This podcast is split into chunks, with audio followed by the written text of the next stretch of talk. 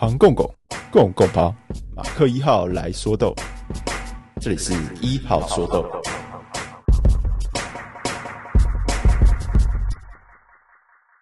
会忘记的我先说，本期分享包那件好评如潮、碗敲到破的选品导引活动，由专业咖啡人就是我用语音带领各位品尝比较每支选品的特色与异同。立刻追踪官方赖账号，才不会错过每一集的选品导引啦！大家晚上好，欢迎回到一号说豆，这是一个为各位剖析每月精品分享包选品秘辛的语音节目，不会太长，十五分钟，刚好配上你一杯咖啡的时间。我是马克一号，也是这一期精品分享包的创作人。我最近啊，从我们 Podcast 的后台发现一件事情，什么事？就是。听过我们 p o c k e t 的人数，嗯，超过了订阅数，真的还假的？所以是谁在偷听？不是你，你如果没有订的话，你听这干嘛？可能是我同事，是吗？因为我会带去跟他们分享，然后他们就偷听嘛，偷喝偷听，搭什么便车啊？这是算是什么？这个这个感觉应该要有另外收费。那所以呢，我想说啦，嗯，那既然就是会有一些可能不是本身没有订分享包的人，只会偷听嘛，赶快订，赶快订，所以我们可以跟他就是跟大家讲一下哦，就跟大家讲一下我们精品分享包到底做什么。好，那精品分享包基本上就是一包咖啡，它每个月都会收到，你打开的时候呢，就会看到里面有什么，你要打开之后才会知道这个月是什么东西。嗯，对，每个月呢，至少你会拿到三只豆子，那这三只豆子它都会有一个很特殊的主题。那我们这个一号说豆呢，就是为这个主题做一个延伸，做一个扩展。嗯，对，所以呃，打开分享包，然后喝咖啡，然后分享包里面还会有一个我们即兴编辑的马克字，那搭配这个马克字使用，然后接着再听我们的 podcast，就会是一个比较完整的体验。对。没错哈，每一个选品的分量是多少？每一个选品分量不一定哎、欸，你都可以自己挑选，自己挑选需要的。嗯、我们一包就是一杯份，十五克。嗯，所以如果你是选一杯份的话，你就会是三种豆子各一杯份。对，这是最小量，嗯、就是等于说你三杯份就可以定了。嗯，对，那最多我们提供到六杯份，所以是一种豆子六杯，对，每种豆子六杯，所以有十八杯，总共是十八杯。那额外我们还会有选配的。可以再加选，目前有奢侈选品可以选择，就是十八加二。嗯，好，好，那我们就来开始我们这个月的一号说豆了。我们这是二三零六期，二三零六期的主题是什么？秘制灵药。秘制灵药是这个，这其实看主题大家就知道了。Honey process。我们这一期讲的是那个蜜处理。嗯，蜜处理。呃，如果就是你们有稍微就是琢磨一下我的选豆的话，应该会发现我很常拿蜜处理，几乎每个月都会有。嗯，对，几乎每个月都会有蜜处理。为什么呢？因为我自己本身很喜欢蜜处理。然后还有另外还有一个原因，其实蜜处理虽然说它呃，你可以说它新，但其实它也没那么新，相较于最近几年的一些特殊的处理法。嗯，但是呃，它在最近几年呢、啊，它反而就是变得又变得热门。就是在这一波特殊处理法的风潮之下，越来越多，就是有更多的人开始关注到蜜处理，其实也是一个很好的选择。对，所以最近几年各国各个产区就是蜜处理的豆子越来越多。为什么是个好选择？是我们今天会听到的吗？对，我们等一下会为大家讲一个很重要的东西，就是蜜处理它到底是什么？那它的特色是怎么来的？是在它这个过程中是怎么产生的？那我们接下来呢，我们就直接讲下去哦，就是我们的说豆的部分，从我们的第一支豆子开始。好，所以我们首先，我们第一支豆子是我们的马克选品，哥斯大黎加布兰卡产区奇里波花卉庄园美景山处理厂红蜜处理，李子、黑莓、红茶和可可。好的，我们第一支既然是讲蜜处理的话，就一定要。一定要有哥斯大黎加的，因为这里是我们的蜜处理的发源地。对，那我们在诶、我们在我们马克字里其实就有特别去提到，呃，当初哥斯大黎加他去发展蜜处理的这个起源是什么原因让他特别去就是发展这个东西的？那我们现在这也可以稍微再跟大家提一下哦，呃，蜜处理它本身有一个特色，在生产上有一个特色是它很不需要水。好像有印象哎。对，蜜处理本身是不太需要水的。那相较于水洗处理，水洗处理需要很大量的水资源。嗯，对。那当然还有另外一种，就日晒不太需要水，但日晒它本身就是会有一些生产上的问题，它比较没办法去生产比较均值的豆子，但不是真的没办法。是如果你要很强求豆子的品质，要提升到某个程度的日晒的话，那它的成本相对会更高。嗯，会更困难。嗯，所以如果就是你要考虑生产上、商业上的一些考量的话，水洗会是一个很好的选择。如果你的水资源够的话，对对。可是如果你没有水资源的话，怎么办？那所以哥斯达黎加它才发展出了蜜处理。可是其实哥斯达黎加不晓得大家对这个地方有没有概念？哥斯达黎加是以生态旅游闻名的。那它的生态是什么？我们的这个对这个露露老师，请问哥斯达黎加的生态是什么？你 看到我头这样歪一边吗？嗯、呃，它是它的地理位置是在，它地理位置是在在哪里？中美洲，中美洲，所以它应该是热带雨林。热带雨林，它应该跟台湾比较接近哦，跟台湾蛮接近的。可是它应该是雨量会更平均，平均一点，它雨量会更平均。嗯、它是接近雨林的气候，嗯。对，所以它是它是就是丛林密布，它的绿覆率是非常高的一个国家。嗯、那哥斯达黎加如果没记错的话，它应该也是一个没有军队的国家，它是中立国。哦，如果没记错的话，它是中立国，所以它大概就是一个这样的这样的特色啦。你对它，我们对它的了解大概就是一个这样的感觉，生态旅游，嗯，它是一个中立国。嗯，哎，既然它是雨林的话，它怎么会水资源不够？对。所以其实它并不是因为它水资源不足，而是因为一个契机，就是他们在二零零八年的时候就有一场地震，然后破坏了当地的基础建设。水库？哎，不是水库，不是水库，这里放了一个水库的照片，就是想要跟大家说，被破坏的东西不是水库。什么东西？你这样放很容易误会，好不好？对，它并不是水库被破坏，只是这边想要跟大家讲一件事情是，其实很多种植咖啡的庄园啊。嗯，它不像是我们就是台湾这种农田，嗯，其实你开车开开，开远一点，然后你就会看到它在路边，就你就会看到农田。没有，我们的咖啡庄园它都是一个山一个山，嗯，所以它不是你开车开开，它是要开车开上十个小时或者更远，嗯，那当然会因为国家的不同，有些国家它的基础建设会更好，不需要开这么久的时间，但基本上就是这些咖啡庄园都是在非常深山的地方，非常原始的地方，所以，所以。这边真正被破坏的东西，其实是它那种基础的水利设施，就是他们灌溉用的、饮水用的设施，并不是水库被破坏掉。哦，对，所以等于是就是这个地区的它灌溉设施被破坏。嗯嗯嗯，那他就面对了一个就是很长期、很长期的就是缺水的问题，他没办法去使用水洗处理来处理这些豆子。在二零零八年，就是哥斯达黎加他们发展出蜜处理之前，他们闻名的是非常高品质的水洗处理了。哦，可是现在有谁听过哥斯达黎加水洗？没了吧？是不是没了？嗯、因为既然我们有一个更好的方式，我们不需要这么多水资源的话，其实、哦、对就不会有人再去选择水洗嗯的方式来处理豆子哦。嗯、好的，那我们呢这一支哥斯达黎加呢，我们来讲一下它的名称。这支豆子的名称呢是来自布兰卡产区。那布兰卡呢，这应该我过去有讲过，通常跟在国民后面的都是一个区域的名称啦，就是它大概是位在这个国家的哪个区域中。那后面呢，接着就会是生跟生产人有关系喽。后面我们第一个看到的是奇里坡花卉庄园。那花卉庄园这里的庄园是比较小型一点的庄园，那我怎么知道它是比较小型一点的庄园？因为这个庄园后面还有一个美景山处理厂，这代表什么？这两个单位是分开的。嗯，庄园指的是种植的地方，嗯，处理厂指的是采摘的果实，嗯，接着去后处理的地方，也就是进行密处理的地方。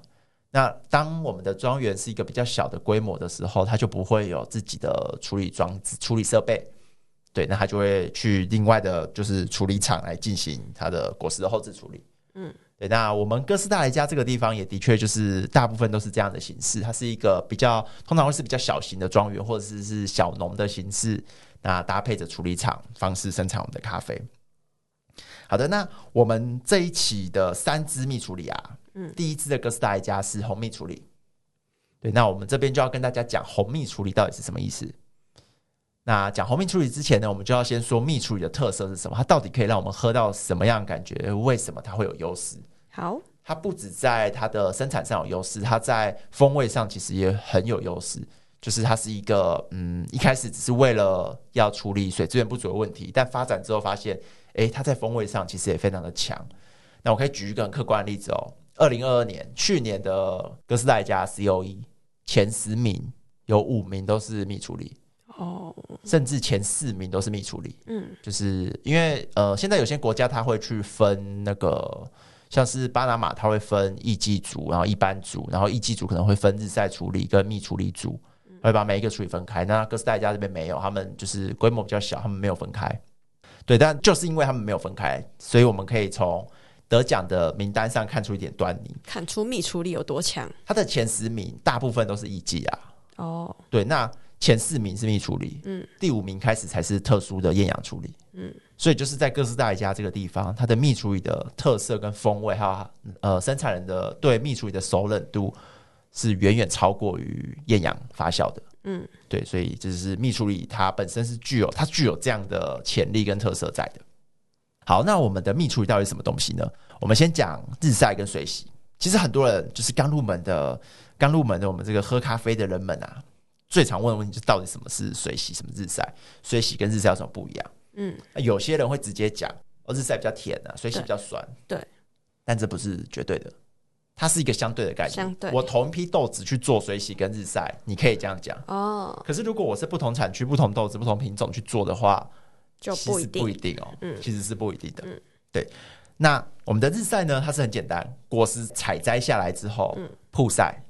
它不是曝晒啦，好的日晒它必须是遮阴的，嗯、慢慢的，那用自然的方式干燥。嗯，对，这个过去我记得我讲过，呃，日晒的原文是是 natural，是自然干燥的意思，它只是翻成日晒，它其实是自然干燥，放在那边让它干掉，干掉之后我们再用脱壳机把干掉的部分打掉，嗯，那就剩下我们的咖啡果实，就是咖啡的种子中间的部分。嗯、那水洗的话呢，就是我们不要慢慢晒，我们要让它均质一点。因为你放在那边晒的话，是不是大家干燥的速度不一样？大家干燥的时间也不一样。有些人已经干了，然后还继续在那边放着；有些人可能只是要干不干的状态，他就收起来了。嗯，对，所以这是为什么日晒喝起来层次会说层次感比较高，因为有不同的，对，因为大家都不一样嘛，对大家都不一样。而水洗呢，它就是用一个相对就是反过来的方式，水洗我们就把它通通丢进水里泡着。水洗拿出来的时候呢，我们会直接，哎、欸，果实采摘下来之后，我们会直接把它的果皮、果肉去掉，用机器直接去掉，然后这时候再把果实泡进水里。那果实浸泡进水里有什么好处？它就会让它均质化，因为果果实会被水是渗透进去，所以大家都是处在一个很接近的状态。嗯，大家都处在一个很接近的状态以后呢，我们。经过呃一定时间的发酵，可能是二十四小时或四十八小时，有一些超长时间的水洗发酵，会让它的呃发酵程度变得更高，酸度变得更高。对，那经过这个水洗草的发酵之后呢，我们就会把它取出来，然后再晒干。那有人就会问，诶，你这时候晒干跟日晒晒干有什么不一样？嗯，是不是也会有不均匀的问题？对啊，不会吗？会差很多。最主要的差别是在于果皮。已经被去掉了。对，因为水洗我们一开始就去果皮了嘛。嗯。那日晒没有，是整颗果完整果实去晒。对。所以有没有果皮会差很多，因为果皮它就会具有很高程度的保水的能力。哦。对，所以呃，我们去果皮之后的水洗，它在经过水洗槽发酵，再拿出来干燥的时候，它的干燥是会相对非常均匀的。嗯。对，所以这是它它们的风味来源会不一样，因为一个是放在那边慢慢的干掉，一个是在水洗槽里做发酵，那它们干燥的过程也不太一样。所以他们这是他们风味的差异。那蜜处理是什么？蜜处理我们是取两两边的两边的呃优点，它有几接近是两边的优点。我们首先我们跳过水洗槽的这个动作，嗯。可是如果你跳过水洗槽的动，你在去果皮之后，又去掉果皮果肉之后，跳过水洗槽的动作的话，那咖啡果实就没有经过发酵的步骤了，嗯，它的发酵就会变得很弱。那这时候怎么办？所以，其实我们的蜜处理在去果皮的过程中会保留一些成分，它不像是水洗的去除外层的动作。水洗是去得非常的干净，基本上只剩下果实，就是我们咖啡豆，它会留下一点点的，我们说是果胶层黏黏的部分。嗯，而我们的蜜处理会留下很大部分的果胶层。嗯，会很黏，嗯，那你会依据果胶层留下来的程度，你留的越多，你在干燥的过程中它就越黑，它就是有点像是干掉的果肉，像葡萄干一样。那如果你留的程度比较少的话，这个蜜处理在干燥的过程中就会比较白，比较接近果实本身的颜色。嗯，那这个颜色呢，就是我们说的白蜜、黄蜜、红蜜、黑蜜，黑蜜对。它差异在这里，但这边要跟大家强调一点是，这个颜色也不是绝对的，是生产者自己命名的。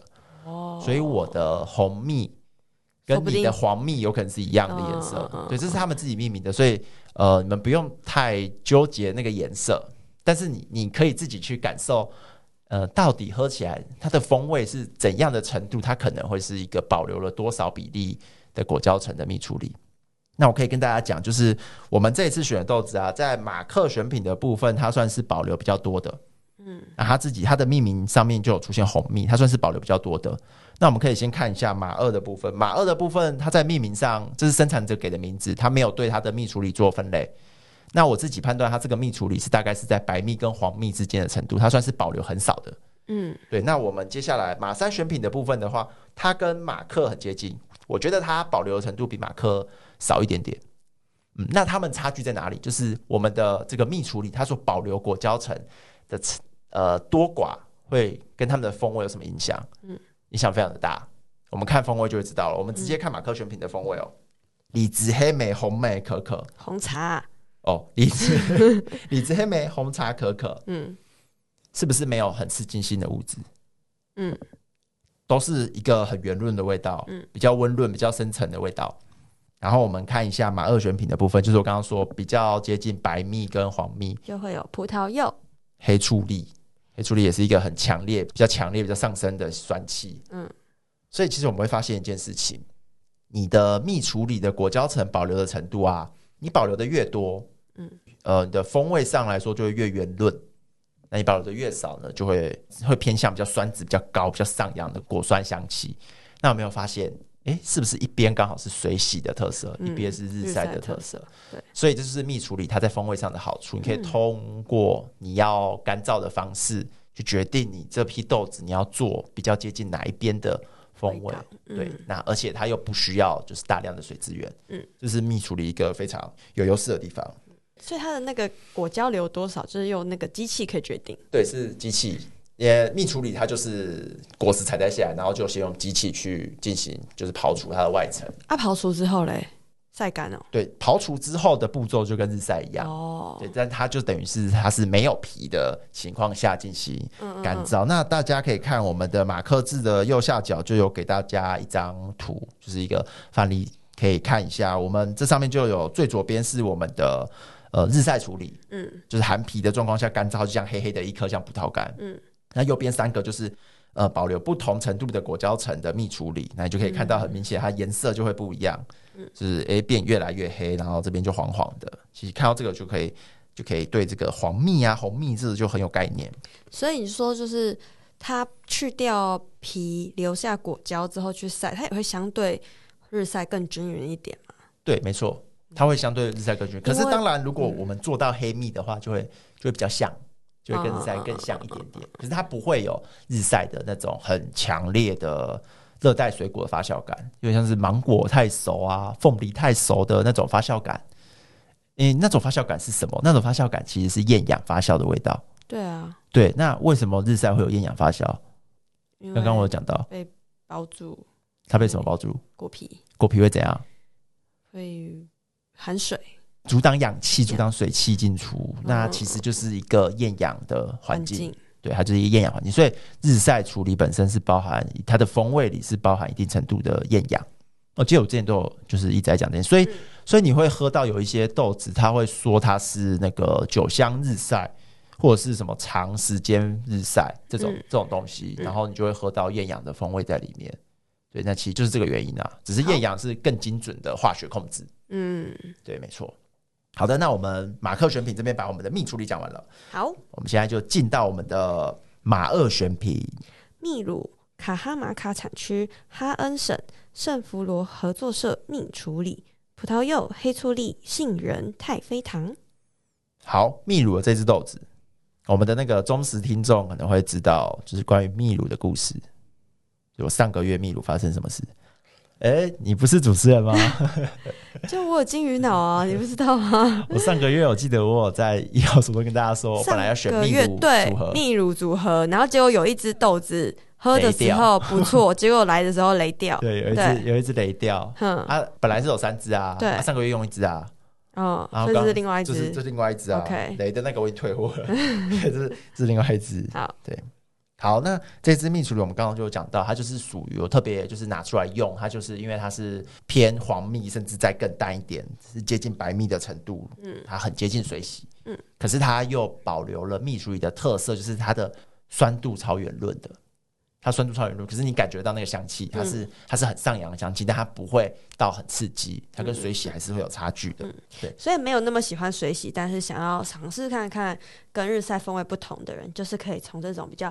黄蜜对黄蜜白蜜的蜜处理就会去感受到，然后我自己是觉得啦，呃呃，蜜处理的地方啊，蜜处理的这个处理法很容易赋予咖啡坚果类的香气。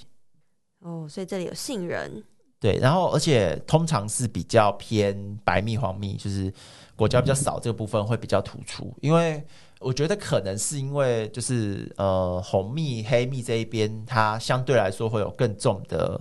更重的发酵感，它会更圆润一点，所以它这个坚果的香气会比较被盖过去，会比较没那么没那么强烈。那我们的马奥选品就可以很清楚的感受到它的尾韵的坚果香气，嗯，它的尾韵尾尾韵的坚果感就是比较明显的，然后再加上它前面的那种呃要要尖不尖的果酸，嗯，对，就是它跟马克选品去做比较的话，会会是非常有趣的，就是可以去很清楚的感受到。我们的蜜处理要怎么去透过保留的程度的差别来感受我们的风味的差距？嗯，好，那我们接下来就很快的要进到我们的马三选品了。那在进到马三选品之前呢，我们先进个广告。好，想要随时都买得到马克不是咖啡店的豆子吗？现在在官方商店已经有常驻各期的好评选豆。只要登录会员，不管你有没有订阅，都可以没事就带两包回家，送礼自用提神，好选择。送礼自用提神，好选择，对不对？对啊，这样。那因为最近啊，就是我们学校好像 A 型流感肆虐，A 型流感肆虐。就是一个班什么八个中这种的报复性感染，对，然后但是 A 流，大家要注意身体健康。哎、欸，那喝咖啡到底能不能提升免疫力？有这个传闻吗？传说、欸、没有吗？有这个传闻吗？喝咖啡可以提升免疫力吗？哦，喝咖啡，呃，如果我们讲严谨一点，在科学上来说的话，我自己有看过的，喝咖啡对心血管疾病的帮助，这个好像真的有。然后喝咖啡对运动能力表现哦，这个也有，嗯，对。那喝咖啡有没有提升免疫力？这个不知道，应该是没有。因为之前疫情刚开始的时候，不是到处每一个卖东西广告都要说这个什么提升免疫力，然后只要比如说里面每个水果都有嘛，都有维生素 C 嘛，对不对？都说号称抗抗。病毒，可是这其实是不能讲的啊！其实这东西是不能，应该是不能号称疗效的哦。对，所以那我知道，我知道有一个东西可以，那个洗衣精全部都写说可以抗 COVID nineteen。哦，对啊，因为废话，因为它是界面活性剂。因为你又没有吃进去，你知道不是吃进去就不就可以讲就没有这个问题。对，你知道不要吃进去。全部洗衣精、洗碗精都有抗病毒能力。对，但咖啡因的话就。应该是没有，好，很真实，老板诚实。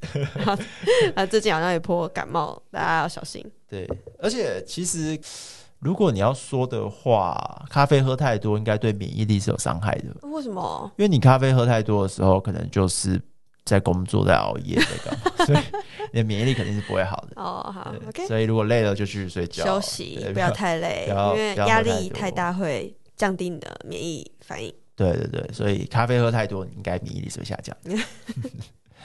不要乱推论。好，那我们现在进到我们第三支豆子啦。卢安达西部省路西罗区布果伊处理厂蜜处理花香柑橘蔓越莓李子。花香柑橘蔓越莓李子，这风味描述听起来很棒哎。其实呢，马山选品来自我们非洲产区卢安达哦。嗯。然后它这里的风味啊，就是很明显的典型的非洲风味，花香柑橘。嗯。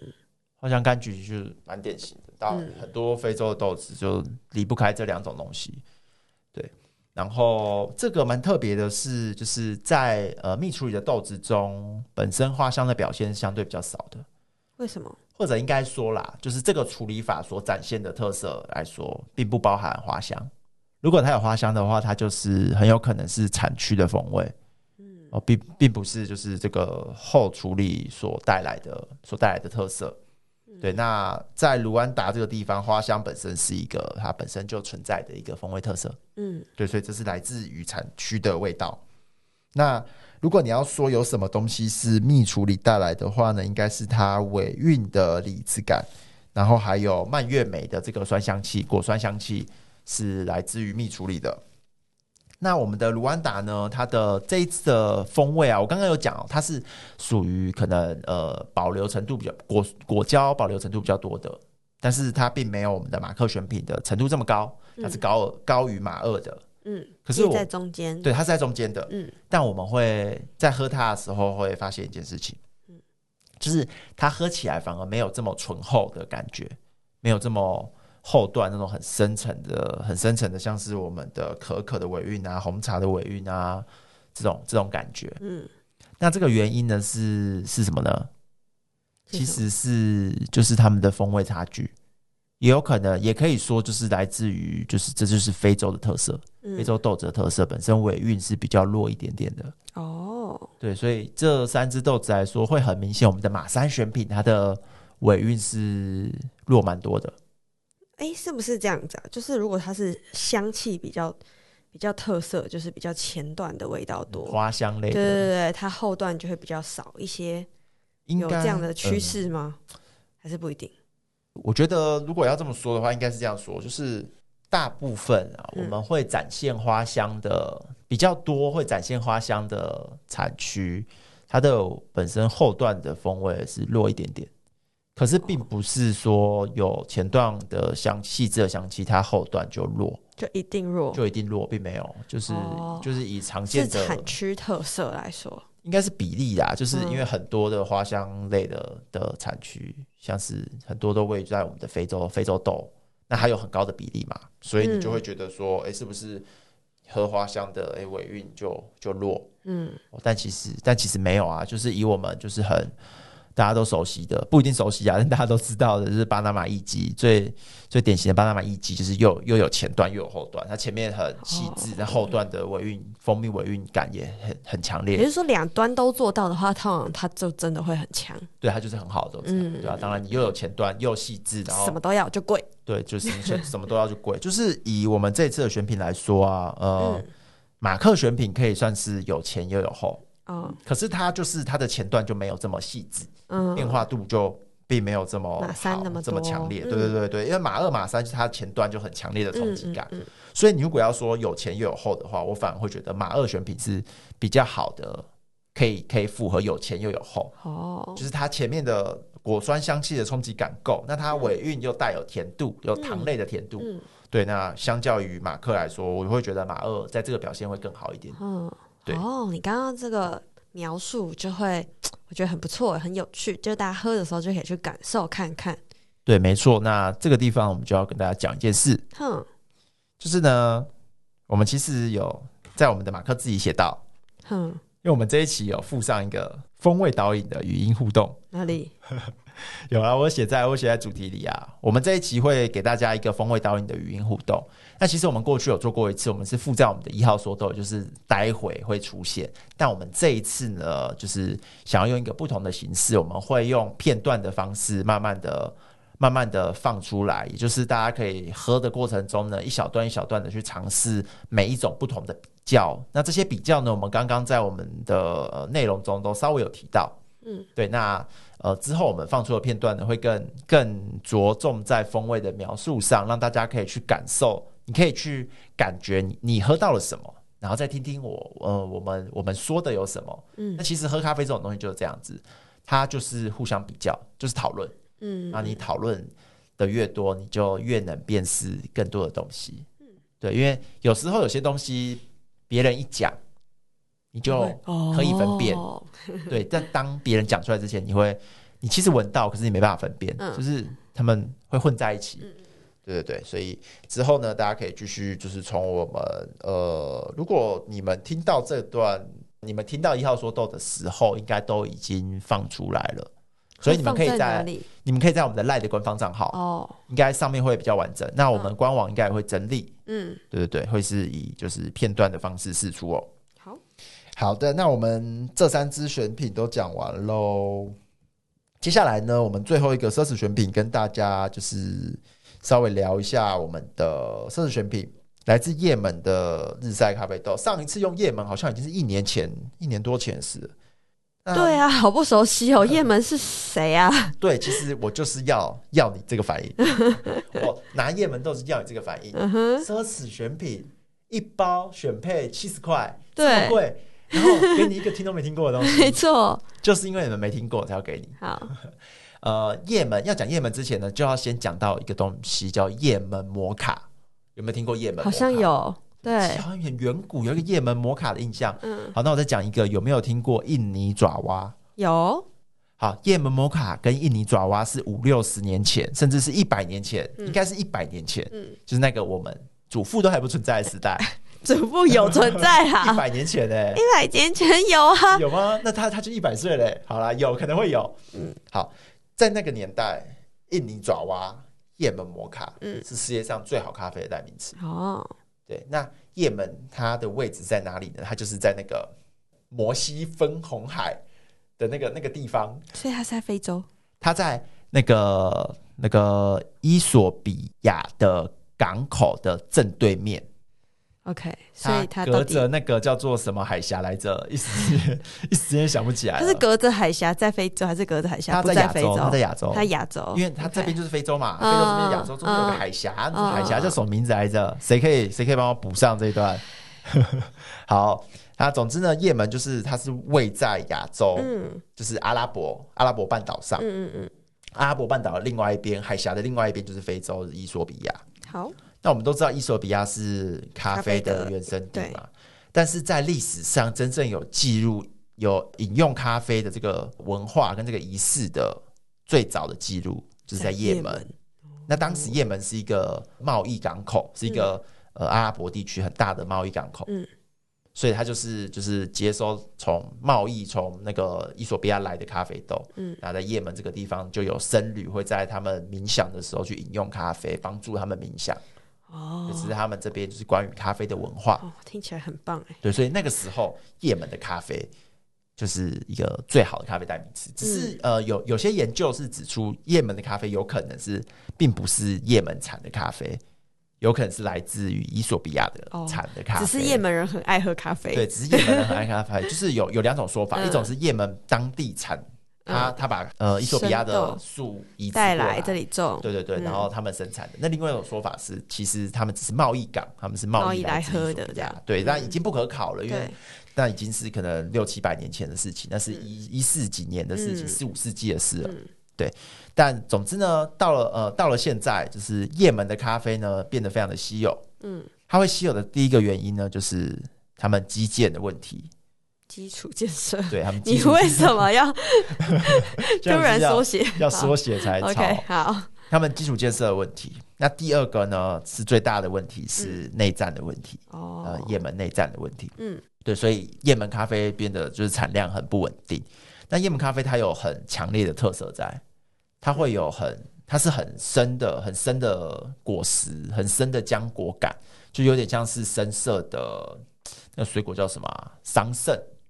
哦，深色的桑葚干，深深色的桑葚干，嗯嗯。的那种感觉，然后它会带香料，所以它是黑色的莓果，黑色的莓果又带香料，然后会很甜，会有糖浆的感觉，就是这个风味描述也很很特别，很少见这种。对啊，香料、黑莓、糖浆、红茶，对，所以其实呃，如果你们单看豆子的形状，会觉得这就是非洲豆子，嗯，可是。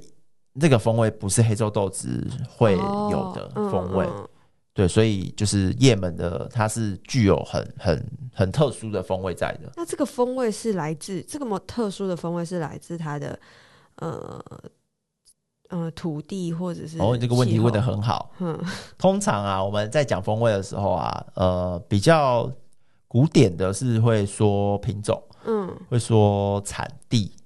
产地的特色嘛，嗯、那产地的特色它就是风土，它就是包含气候，对对对，或者是土壤。嗯，那在叶门这个地方，它有一个很有趣的东西是它的产量，不不、嗯，它的雨量很少。嗯，它是一个缺水的地方。嗯，那就想说，那缺水要怎么种咖啡豆？对，缺水要怎么种咖啡豆？所以这里其实很有趣哦。叶门这个地方的咖啡，他们咖啡树本身已经适应了它缺水的环境。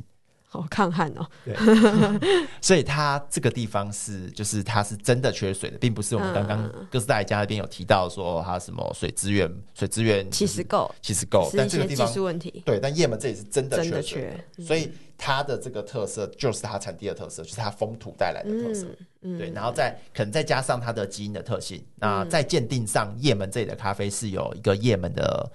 呃，也门的品种在的，嗯嗯，对，它是有一个亚美尼亚吧，Y、嗯、什么亚美尼亚是也门当地的归，它应该是叫做驯化种，嗯，就是伊索比亚原生过来这里驯化，就是刚刚说的，它适应了抗这个比较干旱的环境。嗯、好，所以大家就可以有订阅、有加购我们社群选品的，就可以体验看看我们这个叶门摩卡的威力。赚到赚到！就我我自己是真的觉得很很，我是蛮喜欢的啦。嗯，对，因为。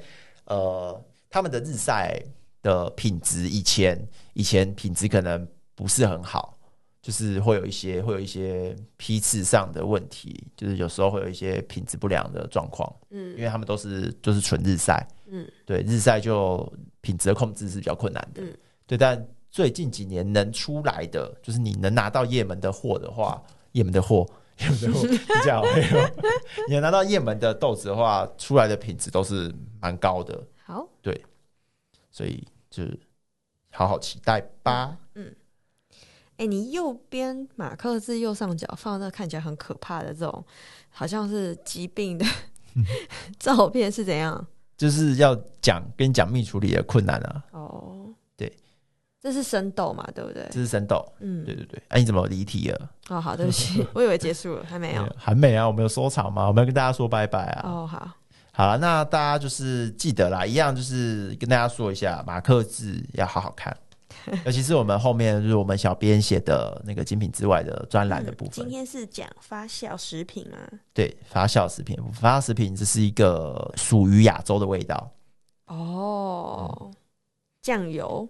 豆腐乳，西方人不太喜欢亚洲的这种发酵感，不太习惯啊，嗯、不太习惯，所以他们你你自己看嘛，这上面有很这些东西，其实就是很多西方人到亚洲来，可是酒也是发酵啊，他们不是也很爱？啊？可是发酵的方式、发酵的菌种是不一样的。哦，所以风味上就会差异。